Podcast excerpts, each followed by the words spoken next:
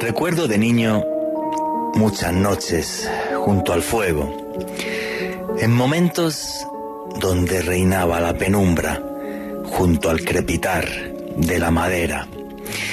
Eran esas noches en las que yo iba al campo, a la aldea de la que era mi familia. Y recuerdo aquellas noches perfectamente, como si fueran ahora mismo. Noches en las que retumbaba el eco de las palabras de mis padres o de mis tíos que me acercaban hasta un mundo que parecía imposible, pero que para nosotros era real. En aquellas veladas, los más ancianos nos enseñaban a los más jóvenes el verdadero peligro de la oscuridad. Y allí, junto a la chimenea, nos contaban historias que pasaron de generación tras generación durante siglos. Y recuerdo que me hablaban de la Santa Compañía, de las ánimas en pena, almas perdidas en el limbo a las que no se podía molestar. Y no me hablaban de todo esto como una simple leyenda. Me comentaban también cómo gentes de la aldea alguna vez las habían visto, que habían observado cómo los espantos eran una realidad. Eran noches no solo de terror, sino también de una mágica enseñanza. Una enseñanza que nos advierte del peligro de las sombras. Una sabiduría que venía a decirnos cómo la familia es lo más importante. Porque la luz que hay en el amor entre hermanos es capaz de vencer a la más oscura de las tinieblas. Yo siempre he pensado que los espantos son reales. Y décadas más tarde, cuando era periodista, he tenido la suerte de entrevistar a personas que me han afirmado haberlo visto, sin que por esto se hayan llevado ni un peso y además a riesgo de que haya mucho, prefiero no decir lo que opino, muchas personas que encima de todo les hagan burla. Les voy a decir lo que opino de todo esto de los espantos. La verdad, yo creo que este mundo no es más que un escenario, un gran teatro en el que luces y sombras pelean entre ellas desde la eternidad. Hoy, en este absurdo siglo XXI que estamos viviendo, muchos piensan que esas historias no son más que una superstición, que detrás de esto no se esconde ninguna inquietante realidad. A todos aquellos que opinan así, pues me parece genial y son libres de creer también en lo que quieran. Yo lo que estoy convencido es que parte del poder que tienen esas sombras ancestrales es ese, hacernos creer que no existen. Porque si nadie las persigue de una forma más sencilla, ellas pueden actuar y atormentarnos. Muchos pensarán que por esto que digo, estoy loco soy un supersticioso. Y con sinceridad, no me importa en absoluto esas opiniones sobre mi persona. Porque yo sobre todo saben lo que creo. Le creo a mis padres y le creo a mi familia. Mi familia, por desgracia, que no está aquí, hoy día me ve en el más allá desde las estrellas. Y algunas madrugadas, cuando siento que las sombras están cerca, yo les rezo a ellos. Pues, aunque han muerto, estoy convencido de que jamás me abandonarán. Y además estoy convencido de que su luz es mucho más fuerte que las sombras. El amor de la familia, un amor que jamás nos abandonará. Así pues, caminen por la vida como les plazca, como gusten, como quieran. Pero eso sí, alguna madrugada cuando se sientan solos y de repente perciban a su lado un frío inexplicable, tengan cuidado. Recuerden que las sombras jamás se irán. Buenas noches, noctámbulos.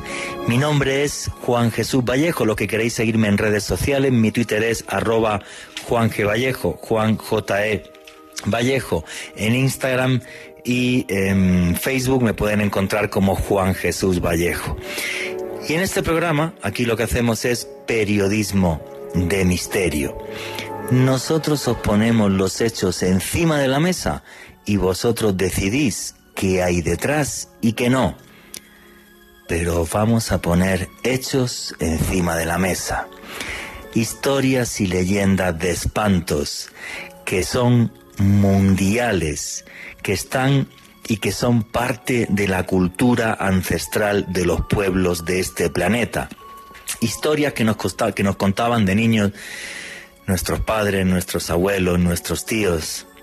Para algunos superstición, sin duda alguna lo que sí son es antropología e historia, y para muchos son una inquietante realidad. Y aquí somos una gran familia y todo el mundo tiene derecho a opinar y hablar sobre esto. Y ya sin más dilación voy a empezar a presentar a todo el equipo que nos acompaña hoy que tengo la suerte de que tengo un montón de amigos y de compañeros que están aquí conmigo esta noche. Alejandro Bernal, amigo, compañero, hermano, ¿cómo estás? Muy bien, Juan Jesús, un saludo para usted, para Richie en los controles y desde luego para nuestros invitados Ana Mancera, Juan Camilo Mutis, también para la gran familia del misterio que en este momento nos está escuchando a través del dial, también de la aplicación de Caracol Radio para Android, también en internet en a la carta Caracol y también para todas las personas que nos oyen en diferido en los podcasts, porque el misterio es cultura, como siempre lo digo eh, a esta hora, Juan Jesús, y hoy sobre todo para revivir parte de historia, parte de algunas de las leyendas, de los mitos más terroríficos de todo el mundo, un viaje realmente apasionante. Efectivamente, amigo, el misterio cultura. Hoy el misterio es más cultura y más familia que nunca, porque son historias que hemos escuchado desde niños y vamos a ver qué inquietante realidad hay tras estas historias. Y para ilustrarnos también sobre ese mundo de sombras y de oscuridad. Tenemos aquí que nos acompaña ya todos los meses Ana Mancera, historiadora. Buenas noches, ¿cómo estás, amiga, compañera?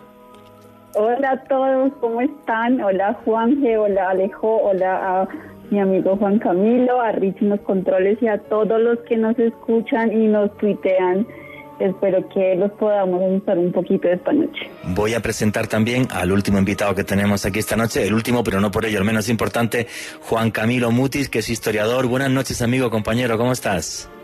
Hola Juan Jesús, hola Alejandro, hola Richie en los controles, hola Ana. Eh, no, pues muy contento por la invitación y pues esperemos eh, pues desentrañar un poco más de las diferentes formas del terror y de este entretenimiento mórbido que pues nos ha movido como, como humanidad alrededor de la historia y que pues claramente es parte de nuestra cultura. Qué bonito es eso que has dicho, que nos ha movido como humanidad y como familias a lo largo de la historia. Qué gran, qué gran frase, me parece además una, una gran verdad. Y aquí seguimos con los especiales de periodismo de misterio. Hoy más que nunca el misterio, como comentaba antes, es cultura. Las historias que escuchábamos de niños junto a nuestra familia, historias que nos acercaban un más allá que en estas fechas se convierte en un más allá muy cercano. Alejandro Bernal, ¿cuál es la historia de niño que más te impactaba que te contaban tus papás?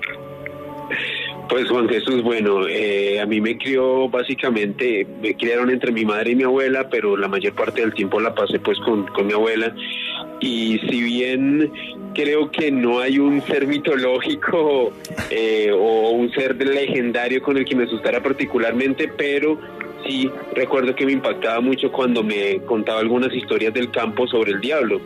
Por ejemplo, habían borrachos que se portaban mal o agredían a su mujer o eran infieles o en fin, hacían algo que fuese en contra de la moral y el diablo o los golpeaba mientras estaban dormidos y caídos de la borrachera o se les sentaba en la cama y básicamente el mensaje era como si usted se porta mal, le puede pasar eso. Entonces, en mi caso particular, mi temor era con el príncipe de las tinieblas. Madre mía, el mismísimo Satanás, ni más ni menos. Ana Mancera, ¿y en tu caso qué historia recuerdas de niña ahí en Chía? Bueno, pues de hecho una de las cosas que Juan decía y que nosotros nos hemos preguntado de por qué nos gusta tanto el tema del misterio y terminamos siendo amigos, eh, para mí una gran influencia fue mi abuelito, que él era de un pueblo que se llamaba Sesquilé, y sin duda alguna, y creo que eso fue como eh, porque inconscientemente les voy a contar la historia que les voy a contar, terminé teniéndole terror a la llorona porque él me contaba pues cosas sobre la llorona, sobre el moán, sobre bueno otros espantos del campo colombiano y bueno gracias a esos recuerdos familiares estamos todos acá reunidos. Vamos a hablar ahora largo y tendido de La Llorona. Tenemos además un audio espectacular que nos han mandado desde México gracias a, Ana Mancera. Eh, Juan Camilo, ¿y tú qué historia recuerdas de niño así de tus papás o tú de tus abuelos que te impactara, que recuerdes todavía a día de hoy con cariño y quizás con un poco de terror? No, pues yo recuerdo, yo en general de niño me recuerdo muy asustadizo ante muchas cosas. Yo me acuerdo que a mi tía le encantaba ver los archivos X y me parecía tenaz, tenaz, tenaz cualquier cosa que saliera ahí, desde conspiraciones hasta monstruos, pero, pero en carne propia. Eh, mi familia viene del Huila y en Semana Santa el cuento de meterse al río el Viernes Santo era, era preocupante por el Moán. Y a mí recuerdo que me generaba terror, terror la idea del Moán y que me ahogara lo recuerdo perfectamente porque era, o sea, era una sensación viva de, no saber con qué te vas a encontrar y el, y el miedo a la muerte que, que, eso, que eso podía generar. Y, recuerdo muchas vacaciones pasando terror el Viernes Santo de no ir al río. Lo recuerdo perfectamente. Y además solo esa fecha, el Viernes Santo, era el que no se podía ir al río. Y además era súper verosímil porque no eran mis papás, era la gente del pueblo y era todo el mundo que te generaba esa idea. Qué curioso, qué curioso.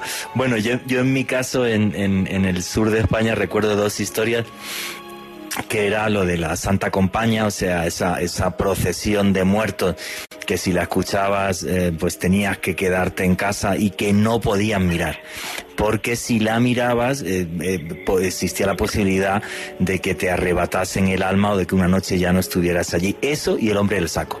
El tema del hombre del saco, ten cuidado con el hombre del saco que, que, va a llegar y te, y te va a llegar. Y, o sea, ten cuidado, ten cuidado con ese tipo de, de, sombras. Y lo recuerdo esas historias como, como si fuera ahora mismo. Y sí, claro que me provocaba terror. Me daba más miedo, no sé por qué, la de las ánimas, porque la de las ánimas sí lo decían como con mucho. Es que fulanita eh, vio las ánimas y entonces pues la vida se le destrozó y acabó fatal. El sexo de las ánimas me daba un miedo que era una cosa terrible. Y si estaba en la cama y escuchaba algún ruido raro por la noche, eh, ni se me ocurría sacar la cabeza por el balcón. Vamos, que ni se me, ni se me ocurría. Lo recuerdo perfectamente. Pero bueno, vamos a meternos ya. Y yo creo que a día de hoy ya el, el, mito o la leyenda de terror más internacional, más viral de toda eh, Latinoamérica, que ya ha sido llevada al cine, yo pienso que también a la literatura y que, que no para de repetirse una y otra y otra vez, es ese espectro vestido de blanco, esa mujer que tiene obsesión por buscar a sus hijos. Y esa no es otra que La Llorona. Ana Mancera, ¿de dónde viene esta historia? Parece ser que es puramente eh, mexicana, pero con una fuerza tal que hoy día, o sea, está en toda América Latina, no sé si con esa versión o diferentes versiones, y además se ha hecho ya algo famoso a nivel eh, mundial. ¿De dónde arranca y cómo y de qué forma y de qué manera esta historia de este espectro de blanco que persigue a sus infantes, Ana? Bueno, antes de contestar la pregunta, yo quisiera aclarar, hacer una, una pequeña aclaración, y es que siempre nos preguntan a los historiadores cuál es el origen de eso, y yo creo que si supiéramos el origen de muchas cosas, no, la historia no tendría sentido. Entonces siempre como que se dejan preguntas abiertas y eh, la leyenda de la, de la Llorona eh, particularmente tiene unas mutaciones muy particulares en América Latina, pero la leyenda de esta leyenda la podemos encontrar incluso desde el sur de Arizona hasta el, hasta el cono sur, hasta el extremo sur. Hasta la Patagonia. Y hay diferentes formas de narrar a la Llorona, hay formas en las que le, explican que tiene un origen eh, prehispánico, hay leyendas que se afirma que es colonial, hay leyendas en las que dicen que es del siglo XIX. Bueno, cada, cada mutación va cambiando y ha cambiado tanto que llega hasta nuestros días en una forma, en una, en una metamorfosis bien extraña y se relaciona con esta leyenda que dicen los, las personas que trabajan de noche, que conducen buses o que son arrieros o que, se relaciona mucho también con las travesías de cruzar el campo en las noches, que refieren ver una mujer eh, vestida de blanco con una cara que no le logran ver, el pelo largo, en algunas ocasiones es bella, en otras no tanto, pero que seduce a los hombres y al poco tiempo les revela su verdadera tez eh, de calavera. Y esa es una de las transformaciones que ha llegado al, siglo XXI esto se puede relacionar incluso hasta con la famosa señora de la curva vestida de blanco. Yo he entrevistado a varios testigos que me afirman no solo haberla visto, sobre todo un caso que llevé a la televisión en, España, un señor que no que la vieras, es que la metió en el coche, enseñó nada más que era policía.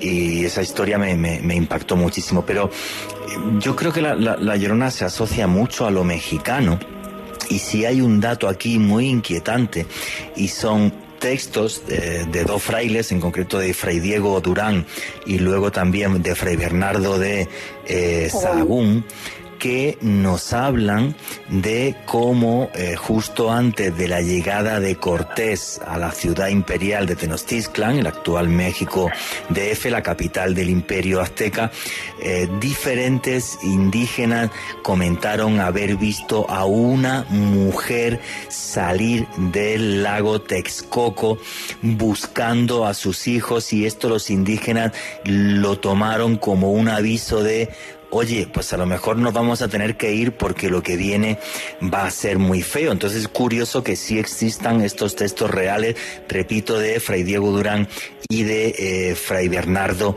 eh, de Sahagún, que muchos dan estos textos de estos dos cronistas españoles como el origen real de la llorona, o sea, esa llegada de los españoles, ese presagio de un cataclismo que iba a terminar con un mundo que llevaba aquí en, en, América Latina, no siglos, sino milenios, y eh, ese gran cambio, y la llorona, o lo que luego fue la llorona, como anunciador de esa, de esa eh, gran tragedia, porque además, y corrígeme si si lo que digo no es correcto, Ana, porque además en, México hablan también, pues eso, la Llorona es una señora indígena que tiene una fer con un español y entonces luego el español la traiciona, como hizo Cortés con la Malinche, por cierto. Entonces, ¿qué hay detrás de toda esta historia? Ana Mancera, y cuando queráis, Juan Camilo y Alejandro también podéis intervenir. Ana. Bueno, hay, hay varias interpretaciones de este mito. Yo les voy a hablar de dos que me parecen súper bonitas. Eh, la primera es que sí, como lo decía Juan Jesús, la Llorona en México tiene un origen divino prehispánico. Eh, Fray Bernardino Zagaún, que es uno de los cronistas, eh, eh, pues por los eh, que narraron este tipo de historias, decía literal, o sea, la crónica de él del siglo XVI decía, que la llorona decía, mis queridos hijos, ya llega nuestra partida, ya estamos a punto de perdernos. Oh hijos míos, oh hijos míos, ¿a dónde os llevaré? ¿A dónde los llevaré para esconderos? Esto, según este fray, pues obviamente por la mentalidad católica de la época, decía que no era otra cosa sino el grito del demonio que él reconocía como la mujer serpiente. Entonces aquí ya va variando un poquito el mito, pero en México particularmente la llorona tiene eh, mm, varias eh, relaciones con las deidades femeninas.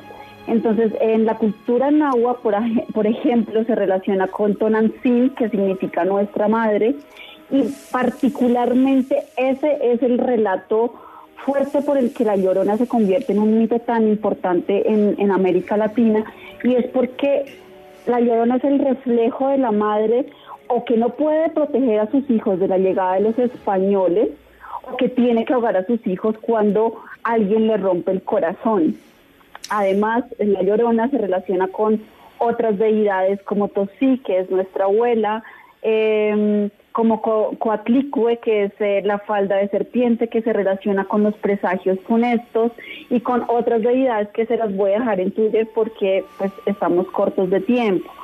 Entonces, esa maternidad en, la época de la llegada de los españoles es ese, ese presagio de que algo iba a pasar y que los, eh, los indígenas no se iban a poder salvar y que esa madre que veía lo que iba a pasar no iba a poder, poder salvar a sus hijos.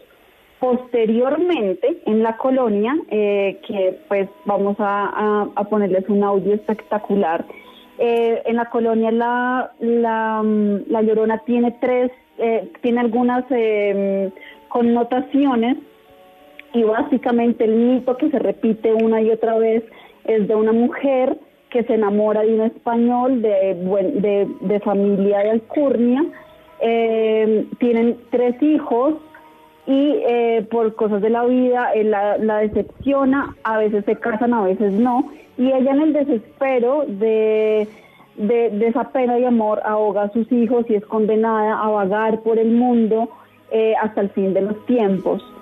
Em, eso es como básicamente como lo que quería aclarar al respecto. Sí, pero a mí me parece muy curioso porque vemos que la llorona puede tener diferentes interpretaciones. O sea, interpretaciones, bueno, pues, pues la mujer que, que, por un mal de amores y por este engaño de este español acaba, acaba matando a sus hijos y por eso es condenada, digamos, a ese infierno eh, eterno. Y luego también, en cierta medida, es un personaje apocalíptico. O sea, es el fin del mundo indígena y de que tus hijos ya no van a poner tener la vida eh, que, que, te dieron a ti y que le dieron eh, a tus abuelos. Una pregunta, eh, Fray Bernardo de Sagún en este texto donde recoge esta historia de los indígenas que dicen que en el lago Texcoco aparece esta señora. ¿Hay alguna descripción de que ella está de blanco o algo o no? Directamente por su mentalidad católica él dijo directamente eso es el demonio y ya, y es una deidad, eh, es, un demonio que es una deidad eh, azteca y, listo. Me imagino que seguramente no habrá, no habrá ni siquiera una descripción del personaje en sí, ¿no? No la hay. Eh, lo que pasa es que esa descripción del personaje, como les digo, el personaje, de lo que vamos a encontrar en toda Latinoamérica, en cada pueblito, yo creo que Latinoamérica son versiones diferentes de la Llorona. Entonces, lo que nosotros como historiadores podemos ver es como que la nombran, como que nombra este espectro que llora por sus hijos, pero esta, esta historia se va nutriendo principalmente de la tradición oral. Perfecto. No, o sea, es que o sea, yo, me estaba acordando, por ejemplo, ahora, em, algunas historias que, que, me han impactado mucho investigar como, como periodista. Y estaba recordando dos en concreto. Estaba recordando los Shadow People, la gente sombra. No sé si la gente sabe qué es esto, lo explico básicamente en un segundo. Los Shadow People es algo que, que surge hace unos años, porque de repente en un programa norteamericano que sería nuestra competencia, el programa se llama Coast to Quad, bueno, competencia poco, porque él tiene cuatro millones y medio de oyentes diarios eh, en este programa en Costo Coas, pues llamó una señora diciendo, oiga, pues yo algunas noches me he despertado y veía al lado de mi cama una sombra eh, que me miraba fijamente y de repente empezó a llamar mucha gente y de esto ya llegaron a salir libros, periodistas y cuando yo me enfrenté a esto y conseguí varios testimonios de personas eh, que me han dicho, no, no, es que yo me desperté, incluso el que más miedo me da, mira, se me está poniendo el pelo de punta, el que más miedo da es la figura negra pero que tiene los ojos rojos y que da un miedo pero tremendo. Entonces cuando encuentras a un testigo que hace que esto, que en principio puede parecer hasta una especie de medio mito leyenda, le pone una cara de realidad, pues da un miedo terrible. Y me ha pasado con los Shadow People, me pasó también con los niños de ojos negros en otra etapa radial que tuve en, otra cadena aquí en, aquí en Colombia. Recuerdo cuando hice un programa de los niños de ojos negros y pues me surgió un testimonio en directo de una persona que decía, no, mira, pues yo estaba, creo que era en Bucaramanga, no recuerdo, juraría que era en Bucaramanga. Y mire usted, yo estaba y tal, y una noche pues vi uno de estos niños que salió el tipo corriendo que no te puedes imaginar, niños que tienen los ojos negros y que se aparecen como espectros, que aquí nos metemos, digamos, ya casi en, estos mitos del siglo siglo XX, siglo XXI, que siguen siendo actuales y siguen siendo reales. Es ese terror de del que hablaba antes Juan Camilo, que en el fondo no para de evolucionar como no paramos de evolucionar como sociedad. Y no sé si ha sido el gato de, de Ana o el de, o el de Alejandro, que acabo de pegar un bote de la silla, que no veas. Eh, Alejandro Bernal, ¿qué querías comentar? Que llevas un rato con la mano levantada y luego le doy paso a Ana. Pues Juan, que si la gata me deja, eh, me acordé con base en lo que decían hace unos minutos, que desde luego la Llorona es un mito que tiene muchas reinterpretaciones según la ubicación geográfica. Por ejemplo, recuerdo que mi abuela me comentaba que en su pueblo se decía que la Llorona era una mujer que había tenido una situación económica muy precaria, su marido la había abandonado, que ella había optado por envenenar a sus hijos, luego suicidarse y esa alma errante regresaba como un espectro a preguntar en dónde estaban sus hijos. Al menos ese era el mito que ella me contó en algún momento cuando yo era niño. Que curioso, ¿no? Cómo es algo que tiene tanta fuerza que se va repitiendo una y otra y otra vez y se va haciendo no internacional ya, sino mundial. Ana, ¿querías comentar algo? Bueno, eh, no sé si mientras yo comento eso podríamos eh, ir alistando nuestro audio espectacular que nos mandó Rodrigo Mota desde Ciudad de México, pero quiero decir una cosa, y es que la llorona otorga diversos elementos simbólicos, porque la llorona es la mujer representa también la maternidad atormentada, la noche, el agua, lo blanco, los lamentos, la muerte, los bosques, bueno, en, general representa todas esas cosas latinoamericanas y cosas a las que los españoles tuvieron que enfrentarse cuando llegan a, América. Pero algo súper importante es que eh, para los mexicanos el colibrí es un animal eh, básico y esencial en la cosmogonía y la, la llorona, tanto como el colibrí, yo encontré que habían unas asociaciones entre la llorona y el colibrí que son, eh, que pueden ser deidades, que son deidades, y es que recorren el mundo sin tener un rumbo. Y en ese rumbo van encontrando que el mundo se está transformando, que el mundo está cambiando. Y en ese, en ese recorrer del mundo es que se busca que la mujer eh, se reconcilie con sus hijos y se reconcilie con sus penas. Sí, y para mí la Llorona también carga, encarna una cosa que, que es la, el, mayor infierno del mundo, que es que, bueno, primero es una mujer tremendamente engañada, ¿no? Por este español que abusa de ella y de su inocencia y demás. Pero luego lo que no le perdonan las sombras es que traicione a sus hijos, que traicione a la familia, que es algo total y absolutamente imperdonable.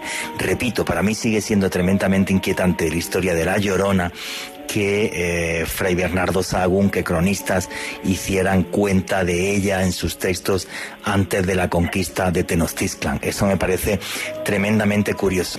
Richie, ¿me puedes poner el audio 1, por favor? Cuenta la leyenda que acá en México, en época de la colonia, hubo una pareja entre una mujer mestiza y un hombre español rico, alguien de posesión acomodada, vaya. Ellos tuvieron un romance secreto y de ese romance tuvieron tres hijos. Pasó el tiempo, pero la relación no podía seguir adelante, ya que ella era pobre y el español era de buena familia, de dinero. Y debido a que en esa época no se le permitía a la gente mestiza contraer matrimonio con españoles, por esa razón nunca pudieron estar juntos y tuvieron que alejarse. Después de un tiempo, el hombre tuvo que casarse con una española de su misma posición tal y cual lo marcaban los costumbres de aquellos años. Cuando la mujer mestiza se enteró de que el español se casó con otra mujer y no con ella, poco a poco se fue volviendo loca y un día, llena de coraje, llevó a sus tres hijos al río para pasar un rato ahí con ellos. Pero realmente lo que sucedió fue que ella ahogó uno por uno a sus hijos y después del tercero, ella cometió suicidio. Según la leyenda, en determinadas fechas se escucha la voz de la mujer lamentándose y vagando por los barrios en donde ella caminaba en vida con sus hijos y por el río que frecuentaban. Se dice que su alma quedó en pena por haber cometido los tres asesinatos y el suicidio, y su castigo es precisamente no descansar y estar siempre buscando y lamentándose por sus hijos. De ahí que se le escuche decir,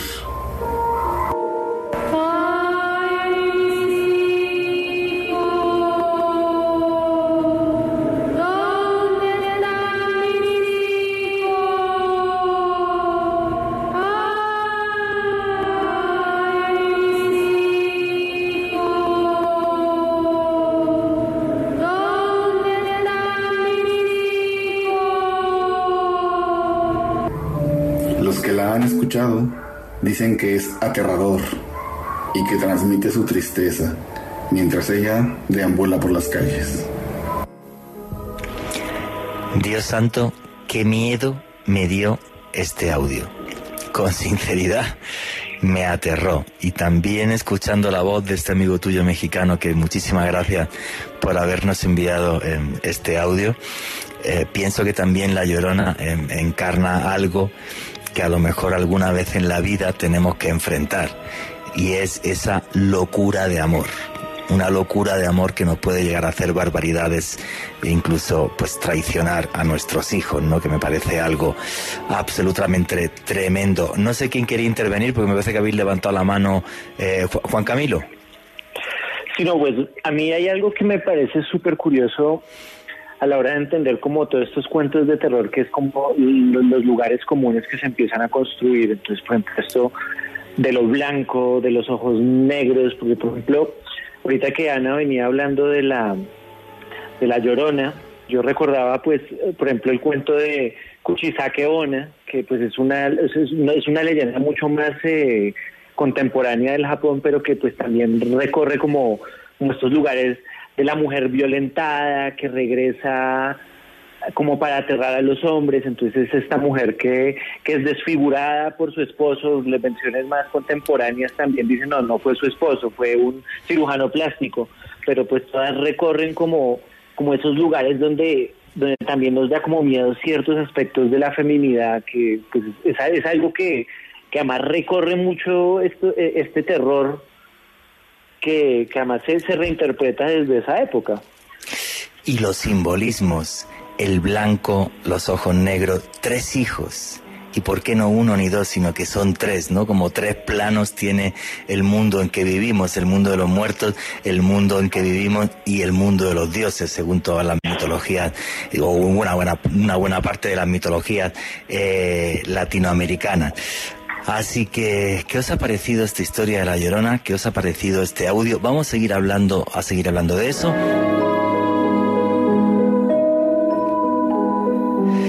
Y aquí continuamos con los especiales de periodismo de misterio en Caracol Radio, hablando de uno de los mitos más aterradores a nivel mundial, que tiene su origen en, en México, esta mujer atormentada a la eternidad por haber asesinado a sus hijos La Llorona. Y fijaros que es curioso porque en el grupo de WhatsApp que tengo, pues me estaba escribiendo, nuestros amigos mexicanos estaba escribiendo eh, Marcos Mejía eh, estaba escribiendo una, una, una, frase que me parece eh, me parece divina dice me decía Juan Jesús la llorona no grita así el verdadero lamento te hace estremecer.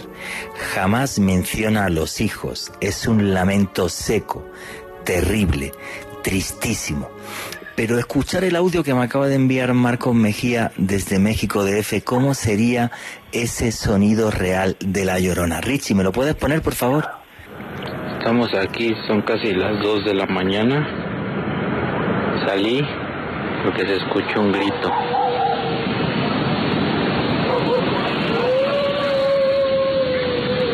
Es en la calle.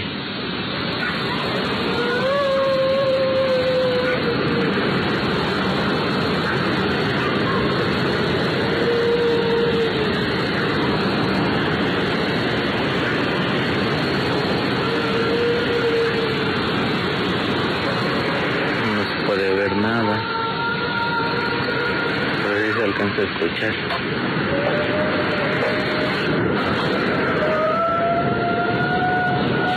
Oigan, oigan, oigan.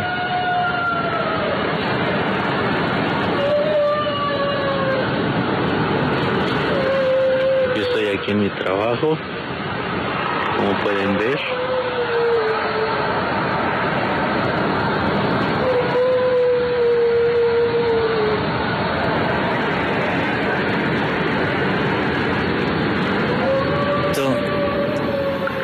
seco y desgarrador como el que estáis escuchando. Muchas gracias, Richie.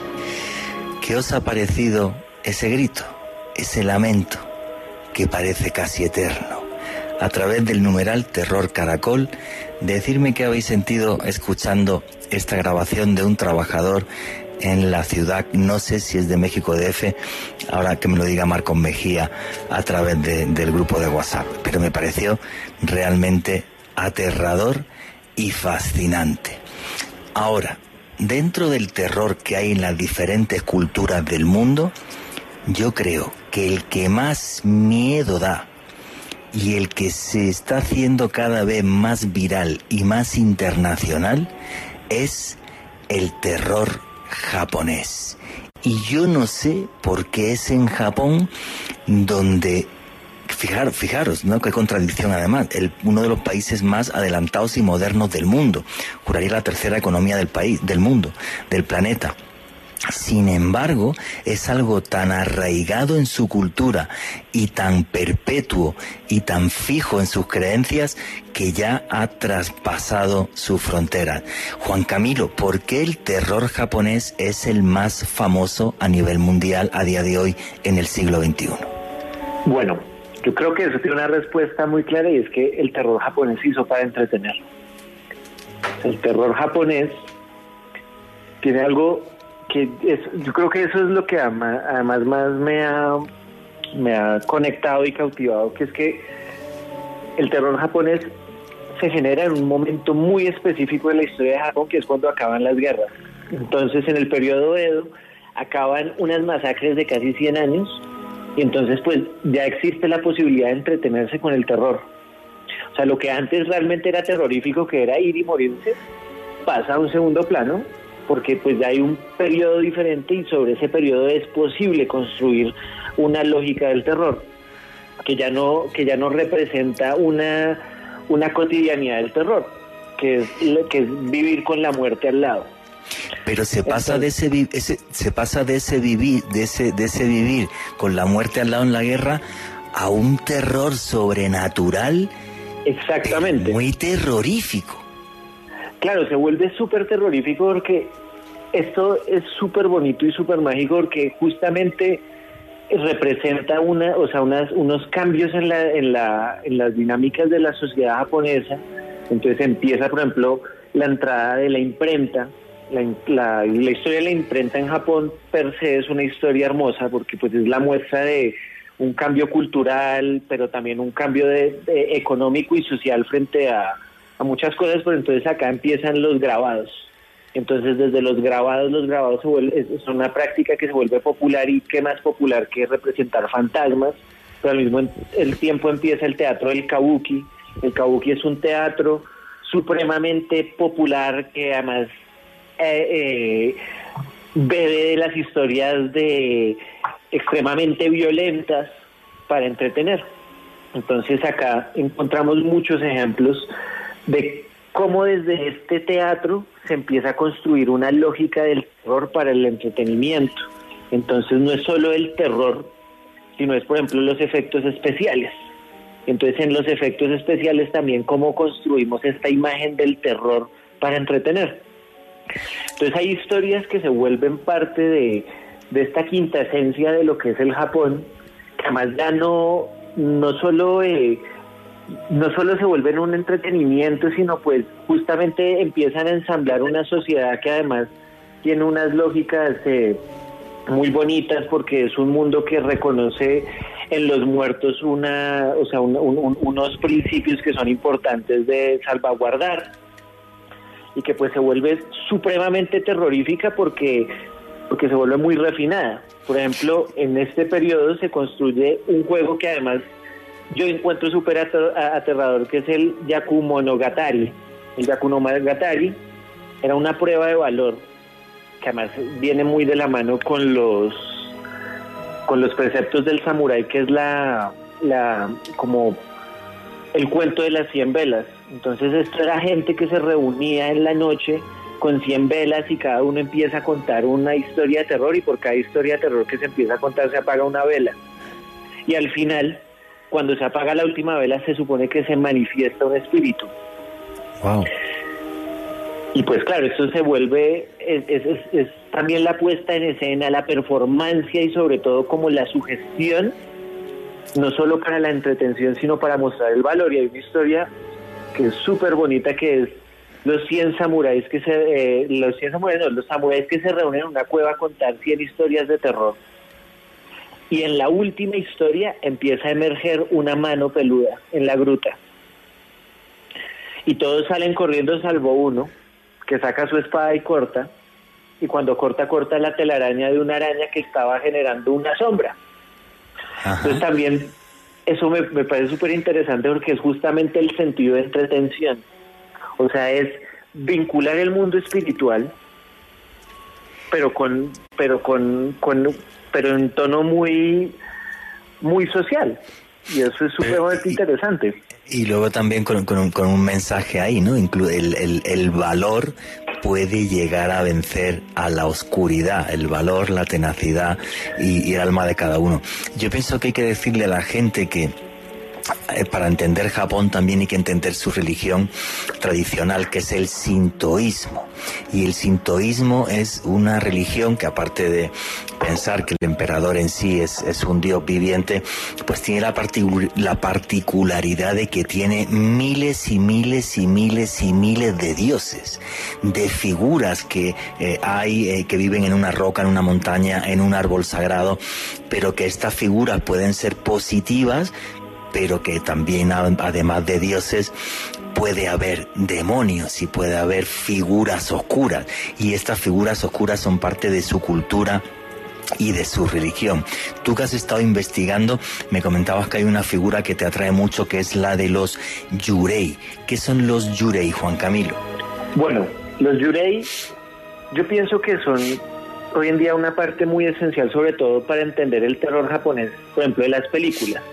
Entonces el Yurei es el fantasma, pero no es el fantasma en un sentido muy occidental, como del espectro que se presenta de forma a veces aleatoria o que se le da como cierto como cierta carga energética, sino es justamente el espectro que quedó debiendo algo o que se le quedó debiendo algo. Entonces, los yurei funcionan de muchas maneras. Hay tres historias que además se vuelven supremamente populares, incluso hoy en día, que son el Oiwa, el Otsuyo y el Akiku, que son como, digamos, el arquetipo del Yurei. Historias de Yurei hay muchísimas, se vuelven muy populares en el periodo Edo con la introducción del Kabuki. El Kabuki es una forma, como ya lo veníamos hablando, es una forma de, de, teatro japonés, una de las dos más importantes. Pero entonces, este es un teatro súper popular que se vale de ciertos efectos especiales y empieza a retomar historias tanto de origen chino como de origen popular que además se empiezan a, a con el cotidiano de la gente y por eso vuelven tan espectrales. En esa línea yo pienso que, y hay que hablar de eso porque además a nosotros es el que más nos toca, que es Okiku, que Okiku es desde donde ve, desde donde se ve el espectro de, del aro. Pero Okiku es además súper viral, porque Okiku es una muñeca. Pero es una muñeca que a día de hoy juraría además que está en un templo. eso es una historia fascinante y súper a mí es una historia que me impacta mucho. ¿La puedes contar, Juan Camilo, que es la historia de Okiku? ¿Qué es Okiku? ¿Qué es esa muñeca? ¿De dónde vino? ¿Podrías comentarlo? Sí, bueno, lo que pasa es que Okiku tiene, tiene varias vertientes. A mí la que más me gusta no es tanto, o sea, la, de la muñeca, además porque se vuelve hoy muy viral por el tema de Annabelle y pues todo esto, pero Kiku tiene una historia mucho más intrínseca que es la parte de esta leyenda que es la del pozo, que además es de donde, de donde, de donde se inspira la, la película El Aro, que además me gusta mucho porque tiene muchas versiones, pero la versión más tradicional es que Okiku era una sirvienta dentro de un palacio de, la aristocracia japonesa, que dependiendo de la historia que se cuente, eh, pues, o sea, su desgracia, eh, su desgracia final es que ella muere ahogada en un pozo. Pues entonces, dependiendo de la historia, esta desgracia eh, sucede por diferentes motivos. Entonces, la primera es que la, la esposa del, del señor de la casa le tiene, le tiene celos y ella está encargada de cuidar una porcelana muy fina. Esto siempre es además un es un elemento eh, constante en la, en la tradición, que es que ella rompe un plato de estos 10 platos muy finos. Entonces, en una de las versiones de la historia, se le condena que como pues ella rompió un plato, entonces tiene que perder un dedo. Entonces, cuando pierde un dedo, la esposa que está embarazada da a luz a un bebé que le falta ese dedo. En otra es uno de los samuráis del, del señor feudal se enamora de ella, pero ante el rechazo constante, la culpa a ella de la, pues de la, pues de la rotura de uno de estos platos. El punto es que esta mujer entra siempre en un estado de desgracia que hace que ella siempre se quiera suicidar en un pozo y siempre vuelve otra vez la historia de, que el, punto terrorífico es que siempre dentro de la noche se escucha el espectro de ella contando el número de platos. Entonces, dependiendo de, de, la, de la historia, pues esto tiene diferentes finales. Entonces está el que se generan unas ceremonias para calmar este espíritu vengativo, o está el de uno que me encanta porque es además, ella cuenta hasta nueve y entonces alguien de la nada dice diez y ahí se calma el espíritu porque ella, ella reconoce que ya, que ya se acabó. Pero esto es supremamente interesante porque de ahí todas estas películas japonesas han retomado esto de ese espíritu vengativo que viene y viene una y otra vez desde el pozo.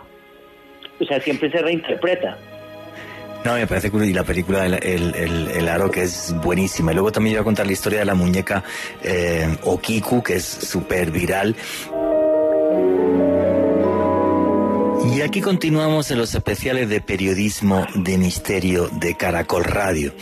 Y el tema que estaba comentando eh, Juan Camilo Mutis, que a mí me fascina, y es que la historia de esta muñeca eh, Okiku, que es tremendamente viral por, por internet, y las fotos que vais a ver y las imágenes, si ponéis Okiku en, en, Google, lo que vais a ver es la historia de una muñeca que compró en 1918 Eikichi Suzuki, que tenía 17 años y se lo compró para su hermana, em, que tenía tan solamente eh, dos años. Pero el problema es que eh, la niña falleció poco después y eh, aunque estaba encaprichadísima con la muñeca, por cierto, la niña fallece eh, poco después, como, como estoy comentando, y en Japón hay una tradición que es el altar de muertos, que es que en todas las casas hay un altarcito en el que se van poniendo eh, cosas para, cosas físicas, cosas materiales para las personas que han fallecido del hogar. Y la historia es que esta muñeca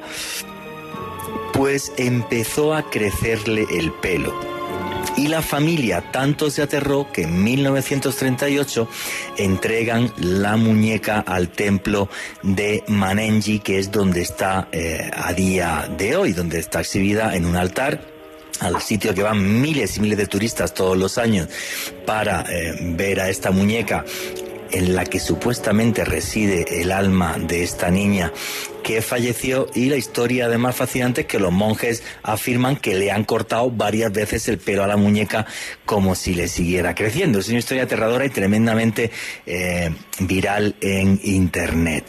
Juan Camilo, y además, sigue, habla, habla. Digamos que hay algo que sí es muy particular de estas historias de terror japonés, que es el tema del pelo.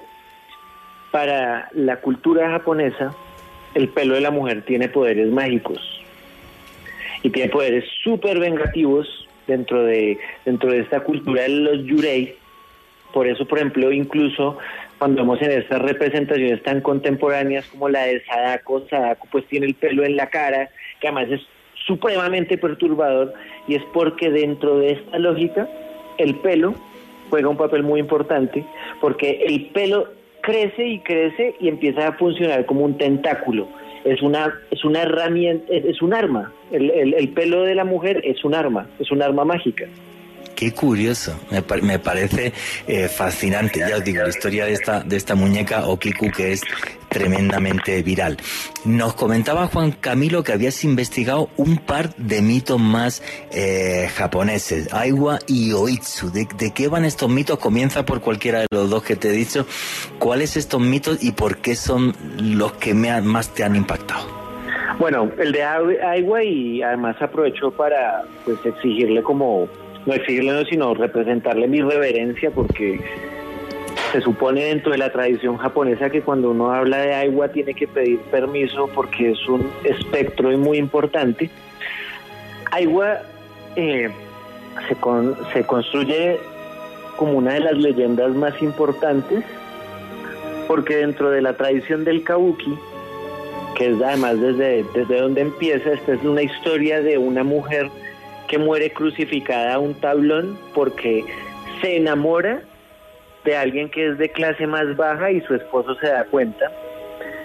Entonces, cuando ella muere, ella empieza a ella empieza a perseguir a su esposo y esto y, y esto además es, es, supremamente importante porque esta es una esta es una esencia de los de los eh, de los eh, fantasmas japoneses, que es el fantasma vengativo, que se llama el onrío. El onrío es, el, eh, es, la versión de lo, del, del Orei que está buscando fan, que está buscando una venganza frente a, a, la, a la deuda que se le, que se le cometió. Entonces, esto es supremamente importante porque dentro de, la, del, de lo pictórico que tienen los japoneses, las imágenes más famosas que hay es de esta escena que se vuelve muy popular por esta obra. Pero a mí me parece fascinante en el sentido de que lo que te quiere decir esta historia, la historia de Aigua es, ten cuidado porque si eres una persona cruel e injusta, se pueden vengar de ti desde el más allá. Este señor crucifica a su mujer porque le es infiel y lo hace con una persona de menor categoría social, pero el espíritu de ella se revela desde el más allá y le persigue para atormentarlo. Tal cual.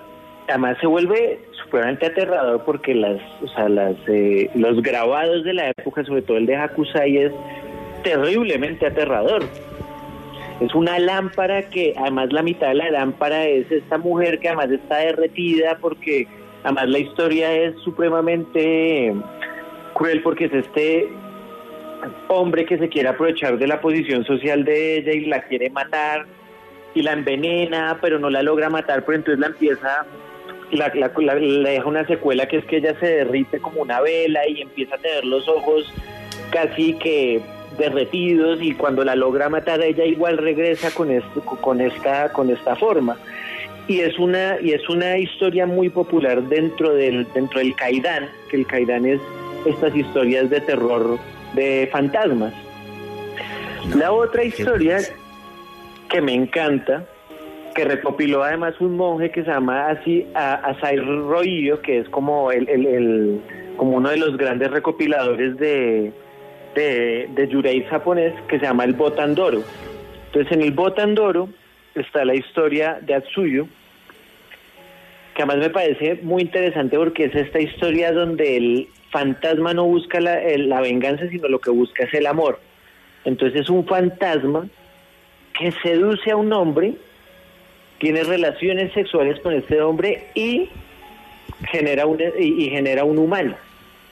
Entonces dentro de dentro de toda la historia que que se reproduce de esto es siempre la historia del hombre viudo que no sabe que su esposa es un fantasma, reproduce con este fantasma y cuando va a buscar a la familia de, de su esposa, pues todos le dicen que su esposa ya se murió y entonces pues pues se genera ahí como ese punto de quiebre y como mórbido de como así que pues me reproducí con un fantasma. Y esto es muy interesante porque digamos que el mundo de las ánimas y el mundo de los vivos en Japón es difícil de mencionar dónde está. Cuando uno, por ejemplo, dice aquí en nuestro mundo de cristiano occidental, si nosotros decimos dónde está el cielo, pues nosotros apuntamos al, arriba. Si nosotros decimos dónde está el infierno, apuntamos abajo. En Japón no es tan claro. Hay un punto donde se cruzan y eso es supremamente interesante. Eso me parece buenísimo. De todas formas, fíjate, mm, este tipo de leyendas y de mitos y, demás, y, yo que llevo ya investigando pues, pues unos cuantos años este tipo de cosas, me han recordado, yo no conocía la historia que, acabas de, contar, la de Otsu, me parece maravilloso, o sea, un señor que llega a fornicar con el fantasma de su mujer porque no sabe que ha muerto, como si estuviera tan, tan apegado a la vida que, que se niega a, la muerte y acaba cometiendo algo que le acaba perturbando pero hay dos casos documentados, sobre todo uno de ellos muy, muy bien documentado, en el que algo del más allá es capaz de abusar de un ser humano. Y hay dos casos documentados. Uno es el de Clara Villanueva en Filipinas, que llegó a estar en, en, un hospital por esta historia y los médicos decían que la veían convulsionarse y hacer unas cosas muy, muy, muy extrañas. Clara Villanueva decía que se le aparecía un fantasma que era, llevaba como una especie de capa negra que llegaba a violarla. Pero el caso que sí se hizo muy popular y que llegó a ser película, una película que se llamó El Ente, es la historia de Carla Morán. La historia de Carla Morán, que es una señora que vivía en California y que empezó a tener toda una serie de pesadillas aterradoras en la que ella decía que era abusada sexualmente y que la Universidad de California eh, la llevan hasta el departamento, hasta un departamento en concreto de, em, de problemas con el sueño y de, y de, y de perturbaciones del sueño, un grupo de psicólogos. Y una noche, ante su estupor, cuando está en la universidad, pues empieza a convulsionar de una forma terrible a esta mujer cuando acaban estas convulsiones van unos médicos y la analizan y tenía un desgarro vaginal como si hubiera tenido una violación real. El tema es, ¿esto es algo psicosomático y ella fue capaz de producírselo de una forma inconsciente o estos ataques a Carla Morán, que repito, podéis ver la película del ente, llegaron a ser reales. Ella tuvo tanto pánico que abandonó su casa y se fue a vivir a otra parte de Estados Unidos. Pero esta historia es una historia muy impactante porque, repito, este hecho se dio dentro de una universidad, en concreto dentro de un departamento de anomalías del sueño. Y, es algo pues, pues aterrador, pero a la vez que es eh, total y absolutamente real. Repito, se llegó a hacer hasta una película de esta historia porque que los psicólogos nunca pudieron explicar que eso fue lo que sucedió aquella noche. Unas sombras que están ahí y que de repente parece que pueden cruzar ese umbral. Y un umbral que en nuestra cultura parece que está claro, la, luz arriba y las sombras abajo, pero fijaros lo que decía Juan Camilo. Hay sitios como Japón donde no está claro dónde pueden aparecer las sombras y dónde está la luz. Las leyendas tienen siempre una parte real inquietante o una realidad que se puede asociar a esos hechos y que nos hace pensar que las sombras realmente son reales. Uno de los mitos de América Latina que también se ha repetido eh, sin parar en infinidad de películas, series y que se ha hecho conocido a nivel mundial es la historia del famoso chupacabras, un ente que aparece y es capaz de atacar al ganado, de chupar su sangre. Yo he investigado algunos casos aquí en, aquí en Colombia, pero que tiene una parte ancestral y es que las cosas no suceden de repente un día, vienen de mucho más atrás. Y ese chupacabras que algunos le han asociado a ovnis y otras cosas y tal, y que ha aparecido en prensa infinidad de veces, y sus ataques, aquí en Colombia se nos habla de eso hace siglos. Alejandro Bernal, que es el Bracamonte.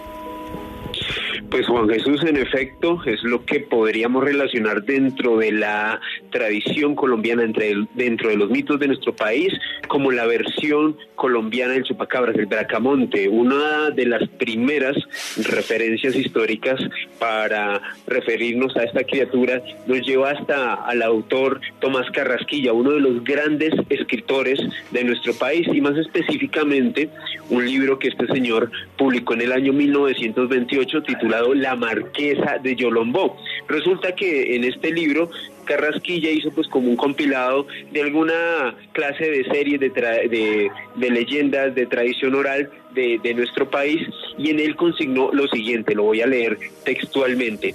Aquí el más funesto y espantoso de estos enemigos, el Bracamonte, incógnito y misterioso. Ningún ojo humano le ha visto porque nunca sale de sus espesuras más desde ellas hace sus estragos. Sus bramidos y baladros son tan pavorosos que oyéndolos se echan a temblar los ganados y parecen y perecen, perdón, entre horribles convulsiones. Según Carrasquilla y otras personas que investigaban esta mítica y espantosa criatura, que criatura la única forma de protegerse contra el bracamonte era clavar una estaca con la calavera de una vaca, ya que de acuerdo a la tradición colombiana el bracamonte le tenía terror auténtico a los cráneos.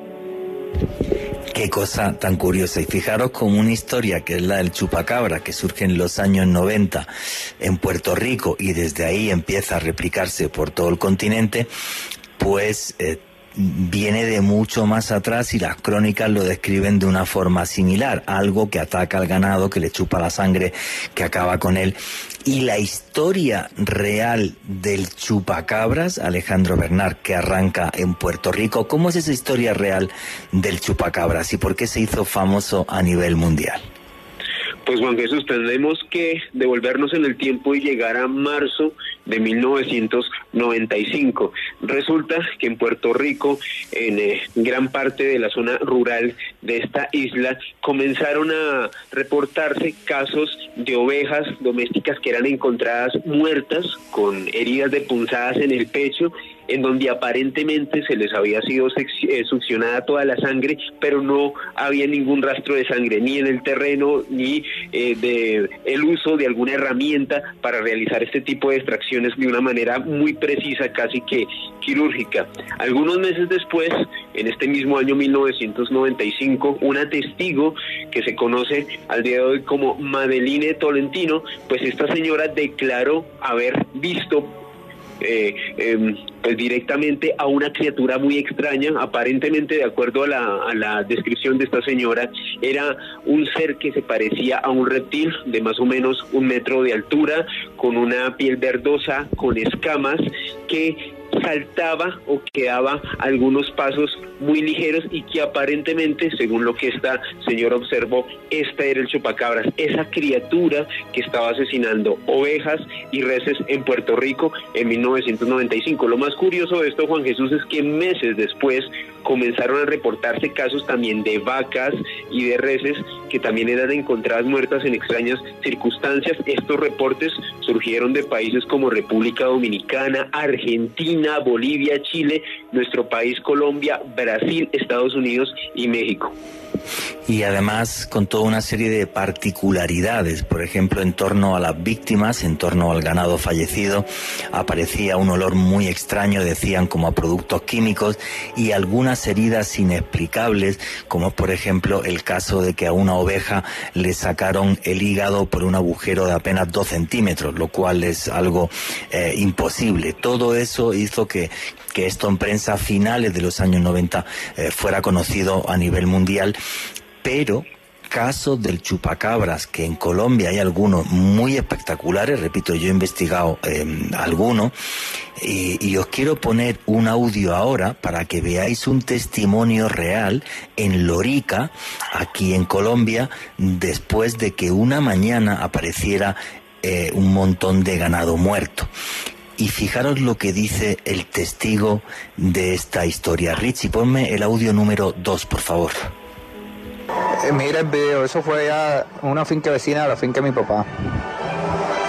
La noche anterior que vieron muchas esferas, la gente vio muchas esferas de luz por el cielo. Eh, estaban unos trabajadores, ronda, eh, tenían el ganado junto para contarlo, que de pronto llegó una neblina, neblina blanca, eso fue a las once y media de la mañana de ayer. Y en menos de un minuto la neblina se desapareció y quedaron esos cuatro novillos en el suelo, con forma de un triángulo, los dejaron. No tenían lengua, yo les metí un palo por dentro, no tenían vísceras. Le sacaron la lengua y las vísceras sin derramar una sola gota de sangre. Este audio que habéis visto, que además eh, también luego nos me enviaron un vídeo, podéis ver ese vídeo en, el canal de YouTube, en Oculto tras la sombra, eh, a mí realmente me impactó. ¿no? El, hecho de que la gente viera esferas de luz, esta neblina extraña y a la mañana siguiente eh, las vacas con esas heridas que yo le pregunté además a un buen amigo veterinario y me dijo eso en pocas horas es imposible. O sea, una cosa es que el ganado llevará muerto varios días y demás, pero si eso, el ganado estaba perfecto y a la, mañana siguiente, a la madrugada, eh, aparece de esa forma, si le faltan las vísceras, la lengua y demás, y además sin rastros de sangre, me decía que él no conocía ningún tipo de depredador que pudiera hacer algo así. Es algo que me impactó, me impactó muchísimo y este es un audio que yo creo que tiene como cuatro o cinco años, ya por lo menos. Yo llevo seis en el país y más o menos de por ahí tiene que ser. Alejandro Bernal. Según Jesús, al igual que el mito de la Llorona y otras leyendas de diversas partes del mundo, eh, como tal, el chupacabras ha tenido una serie de reinterpretaciones a lo largo de los años. Como hablaba hace algunos minutos nuestro escritor colombiano Tomás Carrasquilla, habló de un ser muy similar al Bracamonte en nuestro país, pero hay una referencia histórica muy interesante sobre el chupacabras Juan Jesús y nos remite a un autor norteamericano que se llama Sir John Franklin. Este señor en 1823 publicó un libro que se llamaba Journey to the Polar Sea, el viaje al mar polar, y este señor decía lo siguiente, los melancólicos sonidos que se oyen en las silenciosas noches de verano y que la ignorada y que la ignorancia de los hombres blancos considera como los gritos del chupacabras son realmente lamentos de seres infelices. Según la interpretación de este escritor norteamericano, el chupacabras, al menos en la primera mitad del siglo XIX en Estados Unidos, era un extraño ser que estaba más relacionado con almas en pena que como tal este esta criatura enigmática que desde mediados de los 90 pues ha estado atacando a reses en diversas partes de nuestro continente. Me encanta cuando mm, de repente la sombra, la oscuridad y lo inexplicable se junta con lo que es total y absolutamente real.